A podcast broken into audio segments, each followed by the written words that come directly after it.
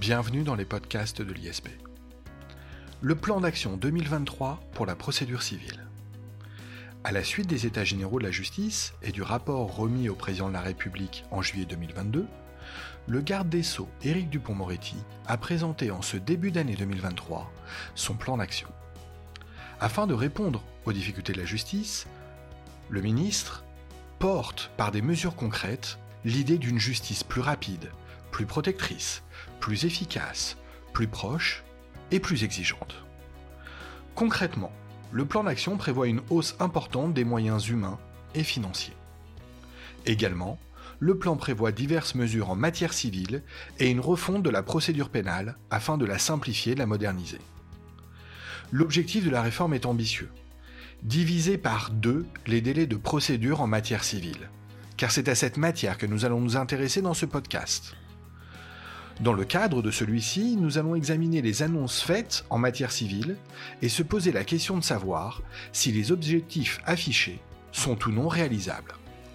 Pour ce faire, nous avons le plaisir de recevoir Franck Touré, mon ami, mon partenaire dans le crime, et évidemment professeur de droit civil au sein de la prépa ISP. Franck Touré, bonjour. Bonjour Jacob Bérébi, merci pour cette introduction. Franck Touré, merci d'être présent dans les podcasts de l'ISP. Votre présence se fait trop rare, trop rare.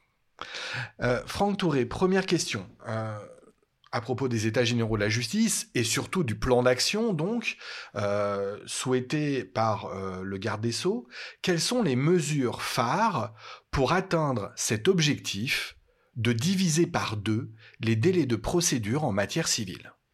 Alors, d'après ce qui a été annoncé par le garde des Sceaux, et pour atteindre cet objectif de diviser par deux les délais de procédure, deux mesures phares ont été évoquées. C'est d'une part la question de la césure et d'autre part l'idée d'une procédure de règlement amiable et plus précisément d'une audience de règlement amiable qui viendrait s'ajouter aux dispositifs qui existent déjà en matière de conciliation et de médiation. Je pense, Franck Touré, qu'il faut revenir en détail sur ces deux instruments euh, que l'on ne connaît pas bien euh, aujourd'hui en droit français. On peut commencer par la césure, si vous voulez bien. Ah oui, en effet, on connaît ces instruments, parce qu'ils viennent essentiellement de pays étrangers, comme la césure provient euh, des Pays-Bas ou de l'Allemagne.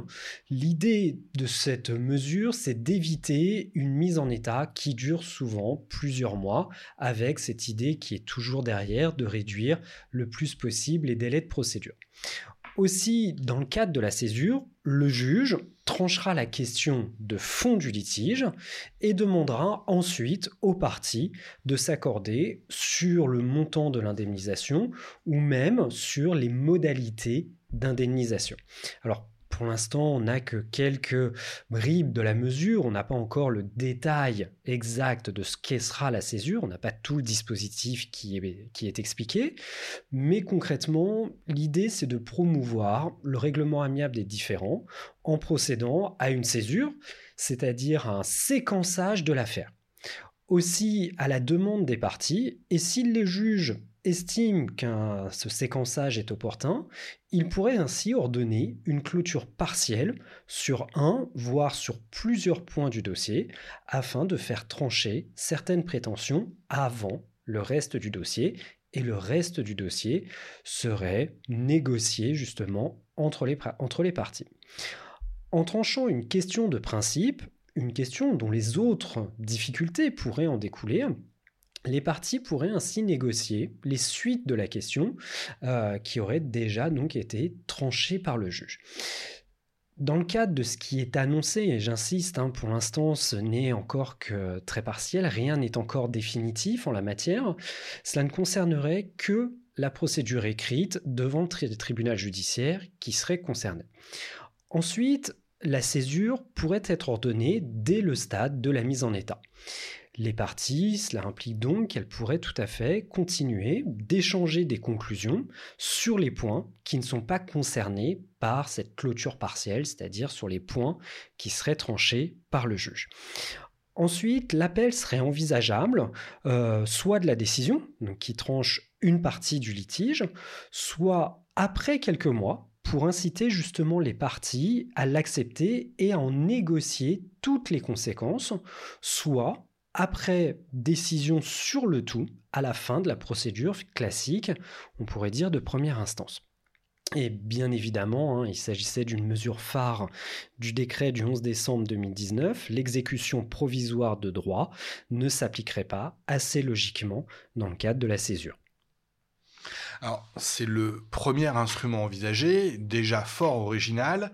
Un deuxième euh, est contenu dans le plan d'action l'audience de règlement amiable, je crois que l'on peut l'appeler comme ça, l'audience de règlement amiable. Vous pouvez nous dire ce dont il s'agit Tout à fait. Alors pour l'instant, la terminologie n'est pas non plus euh, fixée de manière définitive. On parle de procédure de règlement amiable, ce qui en réalité existe déjà, et plus spécifiquement d'une audience de règlement amiable.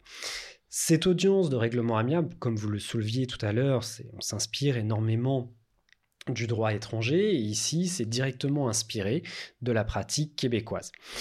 Elle permet euh, aux juges d'aider les parties, avec leurs avocats, à trouver un, accord.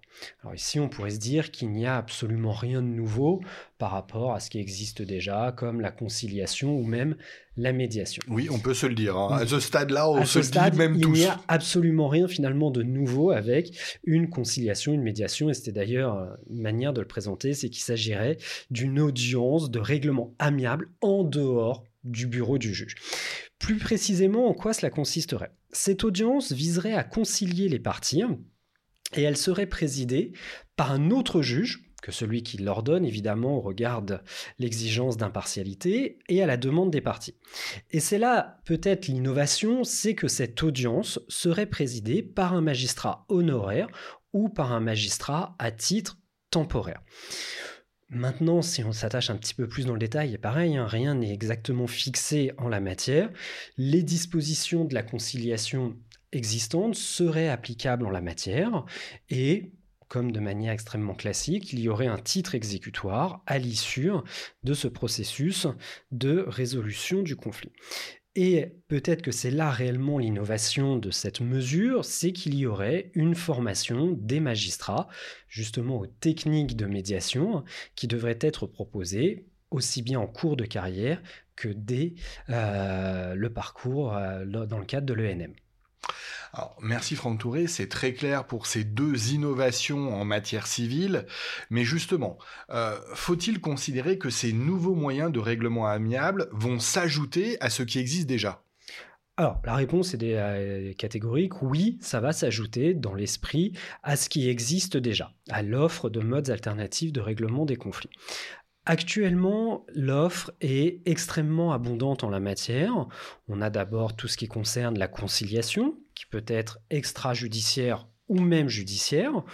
On a également la médiation, qui peut également être judiciaire ou extrajudiciaire, avec cette distinction entre conciliation et médiation qui n'est pas toujours très nette en pratique entre d'un côté le rôle d'un conciliateur qui cherche à rapprocher les parties et un médiateur qui propose une solution, la distinction en pratique n'est pas toujours aussi nette entre conciliation et médiation.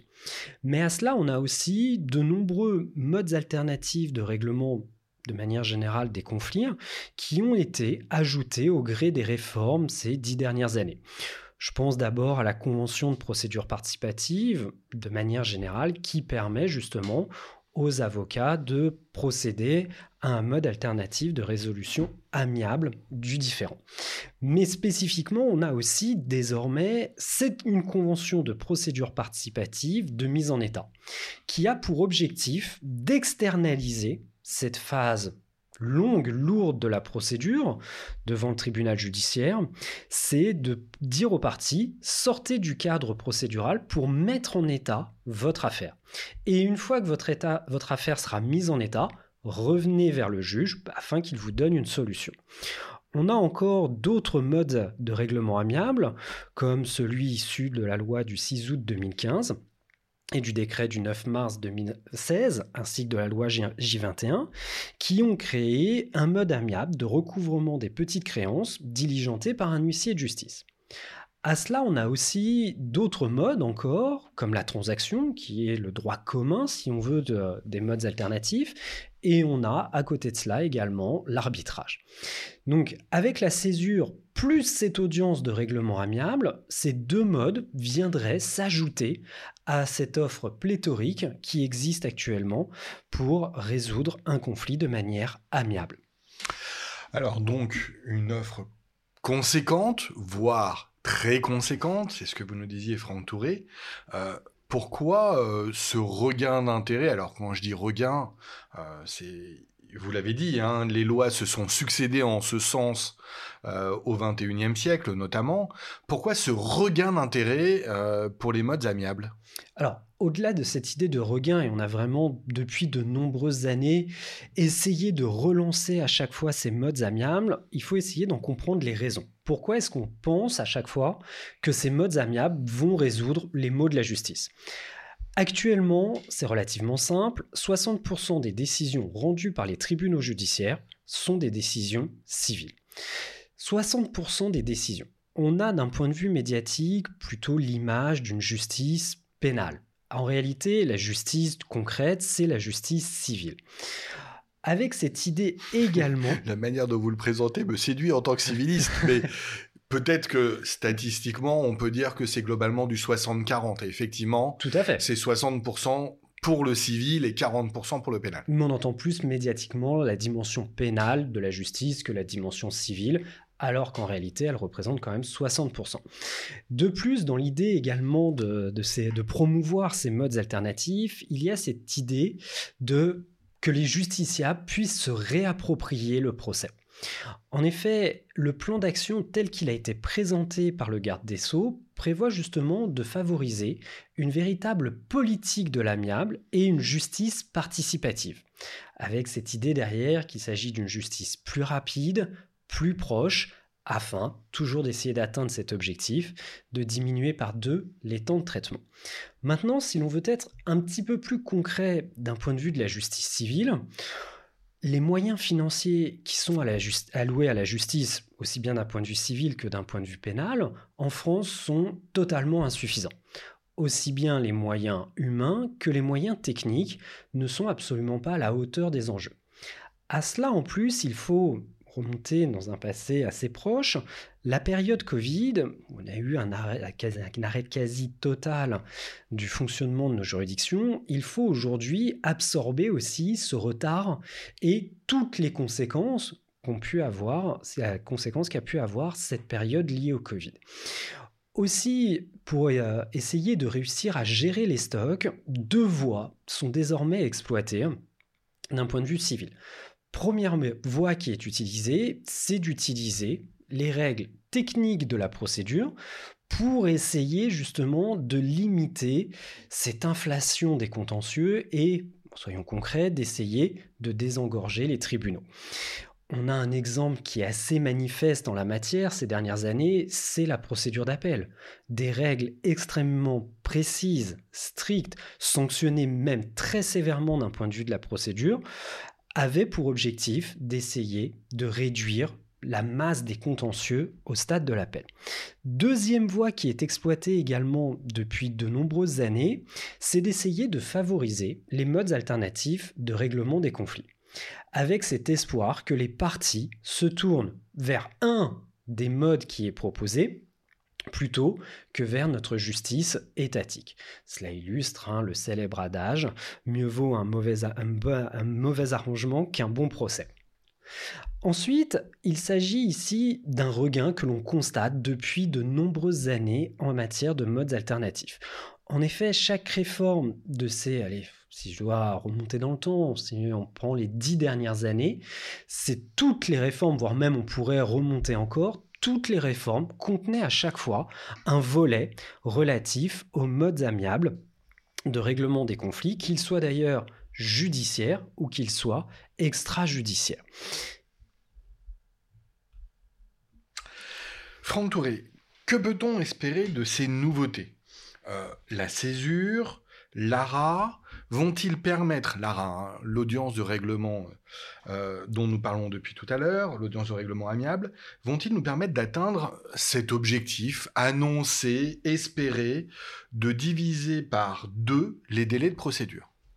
Alors, même si je pense profondément que les modes amiables de règlement des conflits peuvent être une réelle alternative au juge, ça peut être une véritable solution. Comme l'est d'ailleurs l'arbitrage, et ça fonctionne plutôt bien l'arbitrage, j'en doute très profondément que la, césure et l'audience de règlement amiable puissent permettre d'atteindre cet objectif de diviser par deux les délais de procédure pour deux raisons.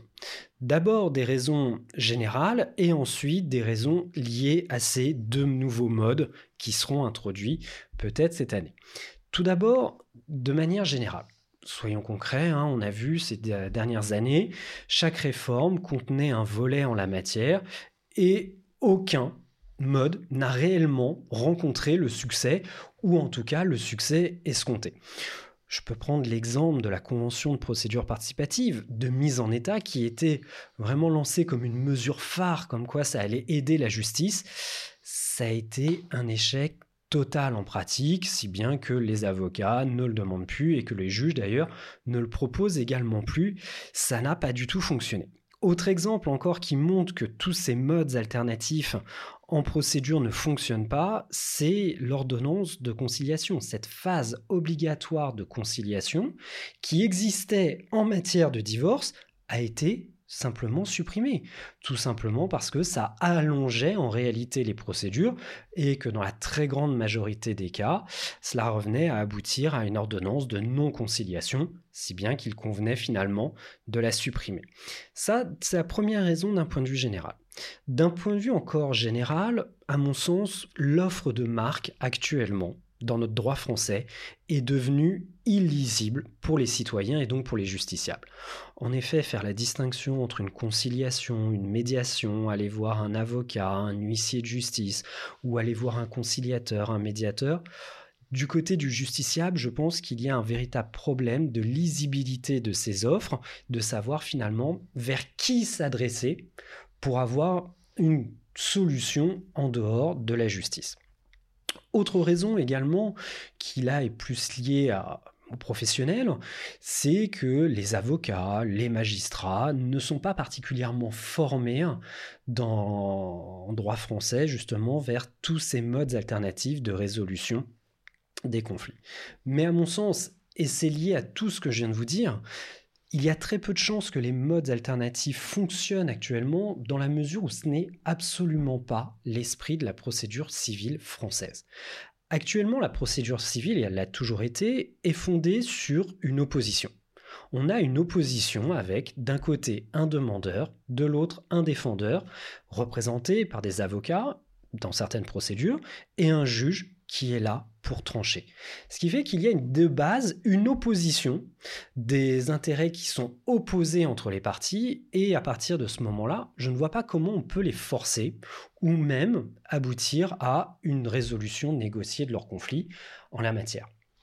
Franck Touré, donc ça c'est les raisons générales, et on peut les entendre, euh, qui, selon vous, vont expliquer que l'objectif euh, se révèle assez illusoire. Euh, vous nous avez dit, il y a des raisons générales, il y a donc des raisons particulières, spécifiques, spécifiques aux deux propositions formulées. Alors, en effet, on peut ensuite, si on s'attache à la question de la césure et à la question de l'audience de règlement amiable, envisager aussi les difficultés pratiques de mise en œuvre. Si on s'attache par exemple à la césure, l'idée c'est que cela intervienne dans le cadre de la mise en état. On connaît actuellement toutes les difficultés qu'il peut y avoir en matière de mise en état et on a du mal à s'imaginer comment le juge de la mise en état peut déjà s'approprier un tel outil, sachant que déjà la convention de procédure participative de mise en état ne fonctionne pas en tant que telle. Donc il y a déjà un outil qui finalement est très peu utilisé. Mais aussi il faut s'attacher à la philosophie de la mise en état. La mise en état est une étape de la procédure durant laquelle l'objectif est de purger le dossier de ses vices de procédure, de mettre en état le dossier avec les preuves, etc. C'est une étape qui prend du temps. Or, on le sait, la justice actuellement manque cruellement de temps et mise en état intellectuel, telle qu'on pourrait l'imaginer, est très difficilement mise en œuvre en pratique. À cela, ici aussi, il faut ajouter que dans le cadre de cette césure, on va rencontrer de nombreuses difficultés. Et je l'imagine de manière extrêmement concrète.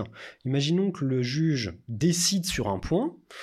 Toujours, on est toujours dans cette idée d'opposition. Celui finalement pour qui le jugement sur ce point sera défavorable, j'ai du mal à m'imaginer comment dans l'esprit français et de la procédure civile française, ils puissent derrière dire bon bah d'accord, il y a aucun souci, je suis condamné sur ce point, mais on va négocier, on va être d'accord pour que je paye et sur les modalités de paiement par exemple.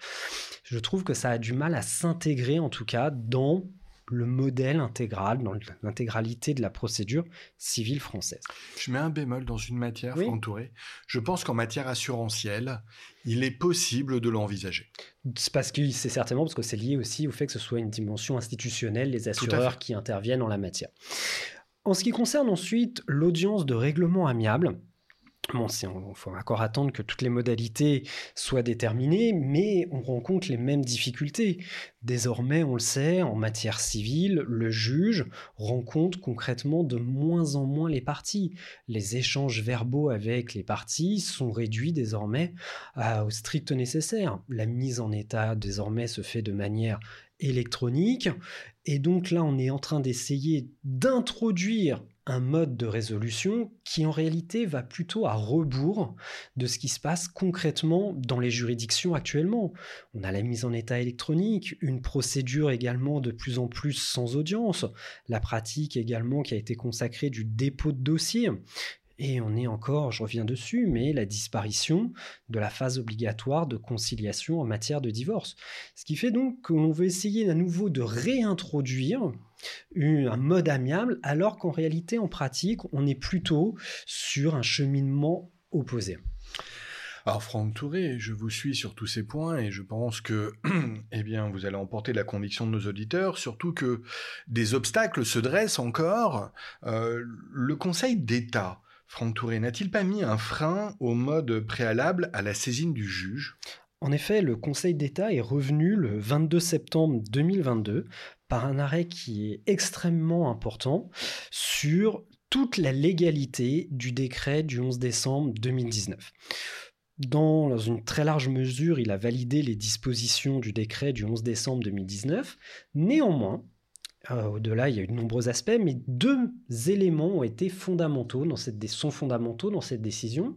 C'est d'une part l'annulation de l'article 750-1 du Code de procédure civile et aussi, le Conseil d'État, dans sa décision, pose désormais, c'est extrêmement important, un délai de prévenance de trois mois pour toute réforme d'ampleur en matière de procédure civile. D'abord sur l'article 750-1 du Code de procédure civile. En effet, le décret du 11 décembre 2019 avait introduit, alors il y avait eu de nombreux éléments déjà préalables, mais avait introduit un préalable obligatoire à la saisine du juge pour certains contentieux, inférieurs à 5 000 euros, ou pour les litiges relatifs à des troubles anormaux de voisinage. Pour ces litiges-là, il était obligatoire, avant de saisir le juge, de recourir à une conciliation ou à une médiation. Le Conseil d'État a annulé ici l'intégralité de l'article 750-1 du Code de procédure civile. Désormais, donc, il n'existe plus aucun préalable obligatoire lorsque le litige est inférieur à 5 000 euros ou lorsqu'il s'agit d'un trouble anormal de voisinage. Deuxième point qui, à mon sens, est extrêmement important et qui est à destination des différents rédacteurs des textes en matière de procédure civile, c'est que désormais, il faut un délai de prévenance avant toute réforme d'ampleur, j'insiste, hein, toute réforme d'ampleur en matière de procédure civile. Ce délai est fixé à trois mois. En effet, le décret du 11 décembre 2019 est entré en vigueur le 1er janvier 2020 un tout petit peu plus, donc 15 jours après, et une entrée en vigueur. Imaginez-vous, hein, à cette époque-là, pour les magistrats, les avocats, les greffiers, etc., ça a dû être extrêmement compliqué en 15 jours d'appréhender cette nouvelle procédure devant le tribunal judiciaire. Aussi, si cette année, il y a une réforme d'ampleur de la procédure, on a désormais cette idée qu'il faudra attendre un délai de prévenance avant l'entrée en vigueur d'une telle réforme. Alors, avançons, si vous voulez bien, Franck Touré. Euh, que préconisez-vous pour que cela fonctionne? J'entends par là, quelles sont les voies euh, à poursuivre pour que l'amiable intègre la philosophie de la procédure civile française? Alors justement, dans votre question, c'est très intéressant. Je pense qu'au contraire, il ne faut pas que cela intègre la procédure civile. Ça devrait justement, à mon sens, être détaché de la procédure. Plusieurs éléments. D'abord, il me semble que la procédure civile, il faudrait que l'on retrouve les véritables objectifs en matière de procédure civile. Il faut arrêter d'utiliser la procédure civile pour essayer de, euh, de compenser toutes les difficultés de la justice. Il faut au contraire désormais revenir à l'objectif initial de la procédure, c'est-à-dire fixer un cadre à l'instance. Donc ça, ce serait déjà le premier élément, c'est de faire sortir les modes alternatifs de la procédure et d'arrêter de croire que les modes alternatifs vont permettre de désengorger les tribunaux. Ça doit au contraire, et même pour les modes, il faut au contraire suivre une véritable politique de l'amiable. Quand je dis suivre une véritable politique de l'amiable, à mon sens, il ne faut plus poursuivre cet objectif de désengorger les tribunaux, mais au contraire avoir cette idée que l'on peut arriver à une véritable justice amiable, fondée en réalité sur le droit commun des contrats. Et si on a cette idée-là, ça va entraîner plusieurs conséquences. D'abord, de simplifier l'offre. En effet, on a déjà en réalité dans notre code civil un mode amiable, c'est la transaction, qui n'est rien d'autre finalement que de l'application pure et dure du droit commun des contrats. Donc déjà, ce serait le premier élément, c'est peut-être de sonder sur la transaction et de simplifier toute l'offre pour que justement pour les justiciables ce soit beaucoup plus clair. Ensuite, il faudrait à mon sens arrêter, et c'est en ce sens aussi où on sort complètement de la procédure, d'imposer de rendre obligatoire ces modes amiables. Précédemment, je disais justement que l'article 750-1 avait été abrogé. À coup sûr, il va retrouver, il va être réintégré dans la prochaine réforme de la procédure civile. Mais il faudrait arrêter de rendre obligatoire, d'imposer ces modes amiables puisque déjà ça part mal. À partir du moment où on l'impose ou que la volonté des parties est contrainte, je vois mal comment les parties peuvent, à partir de cette idée, aboutir à une résolution. A l'inverse, si on se fonde sur le droit des contrats, on a tout de suite la volonté qui est au cœur de ce mode amiable.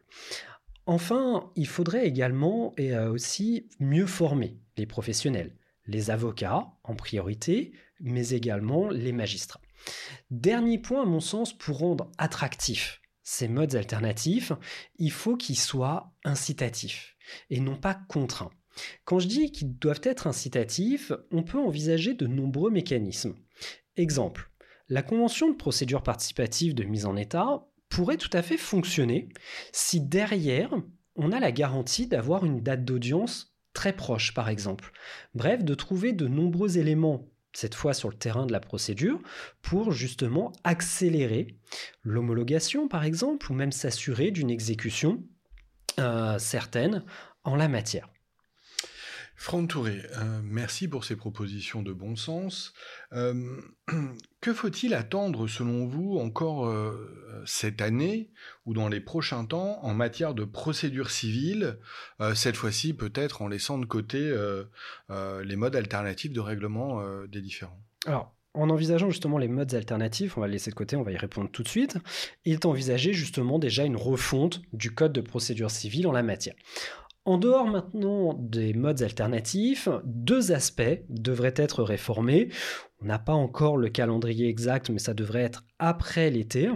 C'est d'une part le desserrement des délais magindiens, dans le cadre de la procédure d'appel, et d'autre part un décret, alors on n'a pas encore la teneur exacte, qui aurait très certainement pour intituler peut-être la simplification et la modernisation encore de la procédure, pour, qui va apporter ici de nombreuses modifications procédurales comme on le connaît depuis euh, un tout petit peu plus de deux ans à la suite du décret du 11 décembre et les 2019 et les nombreux décrets qui ont suivi.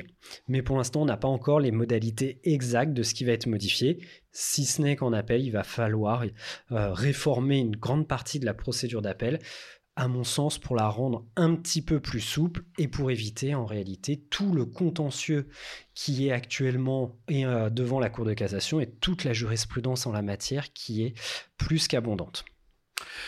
Euh, Franck Touré, euh, on se dirige vers la fin de ce podcast. vous avez déjà gentiment accepté euh, de, porter euh, votre propos sur les avantages et les inconvénients euh, de ce qui est envisagé dans le plan d'action.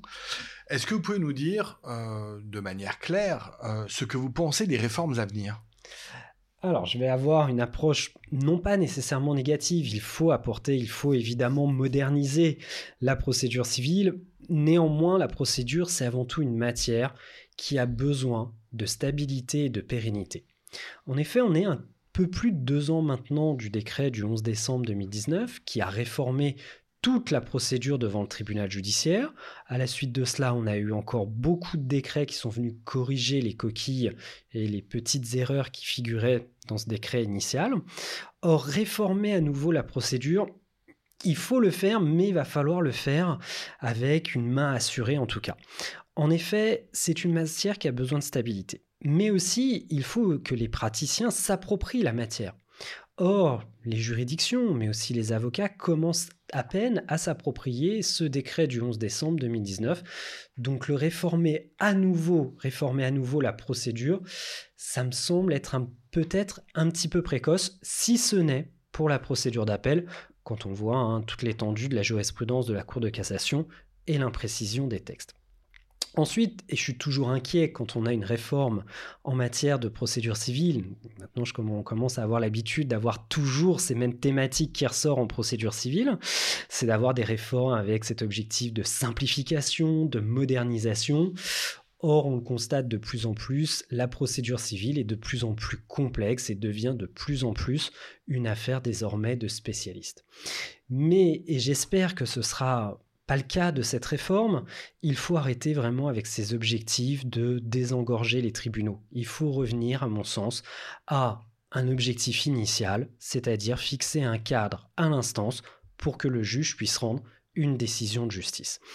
Et je maintiens, hein, la procédure civile n'est absolument pas là pour pallier les carences liées au manque d'effectifs, au manque de moyens humains, financiers et techniques, même si le ministre a annoncé, euh, donc euh, Éric Dupont-Moretti a annoncé le jour de la Saint-Valentin, le 14 février 2023, un plan de transformation numérique de la justice, afin notamment d'installer la fibre optique, euh, des bornes Wi-Fi ou des outils de visioconférence et d'atteindre l'objectif de zéro papier en 2027.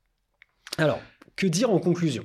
Incontestablement, oui, il faut apporter des modifications à la procédure, car actuellement elle est devenue vraiment illisible. On pense à l'appel par exemple, où il y a véritablement des difficultés. Néanmoins, et ce sera ma conclusion, j'espère très sincèrement que ce ne sera pas une énième réforme de la procédure qui va apporter plus de difficultés que de simplification. Franck Touré, merci beaucoup. Je m'associe à, vos propos hein, qui sont, euh, je crois, de très bon sens.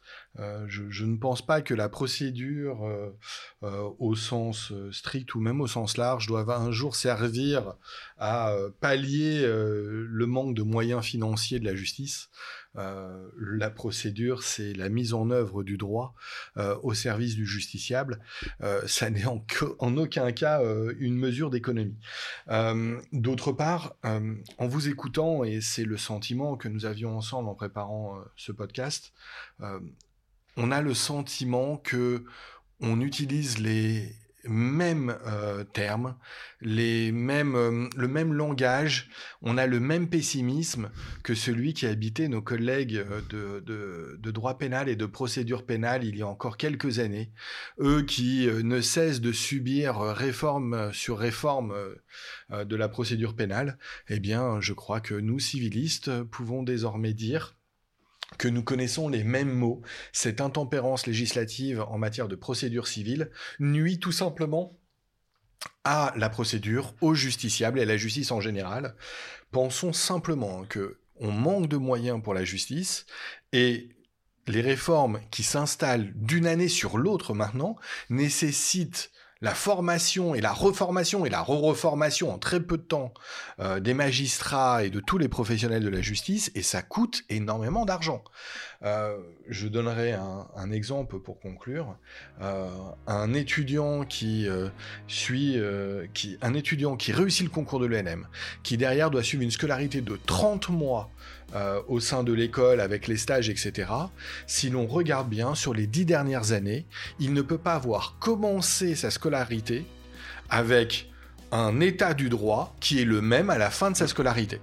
Ce qui signifie très simplement en matière de procédure civile. Bien évidemment, c'est aussi vrai en matière de procédure pénale, mais en matière de procédure civile, ça signifie tout simplement qu'à peine sorti de l'école, il doit peut-être recommencer immédiatement sa formation sur certains points techniques donnés parce que ceux-ci ont évolué depuis qu'il a suivi sa scolarité. À peine sorti de l'école. C'est un non-sens absolu. Et sur ce point, on s'accorde. Donc un peu moins, euh, un peu moins d'intempérance et un peu plus de cohérence euh, serait salutaire. Merci Franck Touré. Merci beaucoup Jacob. Merci à tous au revoir.